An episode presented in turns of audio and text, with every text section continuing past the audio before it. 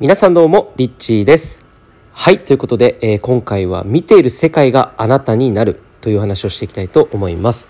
えー、見ている世界があなたになるこれはですねかなり重要なテーマの話なんですけれども、えー、あなたが普段、まあ、見ている世界見ているもの、えー、一見ている人だったりもそうですね、えー、取っている情報とかもそうです聞いているものあなたが見ているものがですね実はあなたになるこれは本当に実際に、えー、そういった効果っていうのがあるんですね。それは何かっていうとミラーニューロンっていう呼ばれるものなんですね。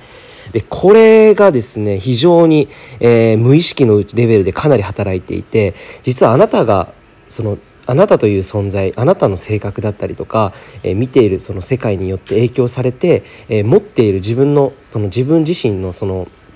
えー、見ている視点っていうのはですね、え見ているものによってものすごい大きな影響を受けているんですね。でこれミラーニューロンって何かっていうと、えまあ、要するにですね他人がしていることを見て自分のことのように、えそれを見ながら自分のことのようにこう共感する能力エンパシー能力っていうものなんですよね。えー、例えば何かこう子供が親を見て、えー、同じような性格になっていくっていうのがまさにこのミラーニューロン効果っていうものが、えー、働いているんですよね。なのでこの自分自身が、まあ、見ている世界そのものが鏡になって、えー、自分自身を映し出すかのようにですね、えー、自分が見てるものっていうのは本当に自分になっていくつまりあなたが見ているものっていうのは本当にですねこれ気をつけていく必要があるわけなんですね。で例えばお子さんがいる方は自分の行動をもう一回こう見直した時に、えー、もし目の前に子供が怒っていたりとかすぐ反発したりしているとするじゃないですか。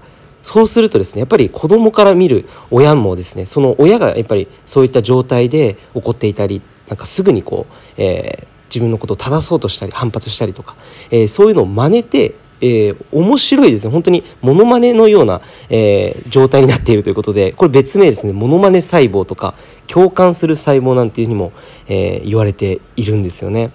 それで今の時代っていうのはじゃあこれはあの実際に情報今だったらこれオンラインでいろんな動画が見れる時代じゃないですか。ものすごいスピードでいろんなものを僕たちは目にする。自分のチョイスで、えー、見ることができる、えー、そんな忙しい世界の中で、えー、見ている情報っていうのがどんどん自分の内側に入っていくわけですよね。このミラーニューロン効果っていうのが、え、これに働いていたらって考えたらものすごく慎重になるべきテーマなのかなというふうに思うんですね、え、例えば YouTube で今あなたが見ている動画どんなものを見ているのか普段目にしている動画の内容その動画で話している人の考え方や、えー、その人の性格っていうものもあなたにですね直接的直接的に影響しているということなんです。えー、例えばまあビジネスについてのことをすごく熱く語っている人の動画を見ていればあなたはもちろんそのビジネスについても、えー、詳しくなったりとかすごく情熱的なその共感覚っていうのが湧いてきて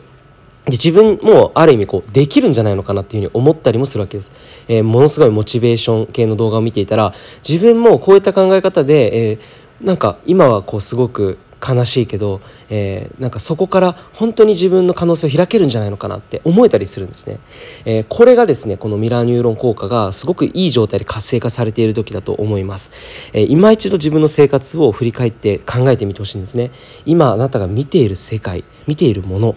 これがですねあなたになっていきます。あなたという存在にどんな存在になってほしいのか、えー、逆説的にですね考えてみた時にどんな情報を取るべきなのかどんな人と関わるべきなのか、えー、あるいはどんなところにね住むの住む必要があるのか普段からどんなものを見ていれば自分が本当に理想としている自分自身になれるのか、えー、こういったところもですねここで考えていくことができるのではないのかなというふうに思います、え、ミラーニューロン効果、えー、これですねぜひ気をつけていただきたいなと思います。はいということで、え今日は、え自分の見ている世界が、えあなたになるという話でした。いつも聞いてくださりありがとうございます。リッチーでした。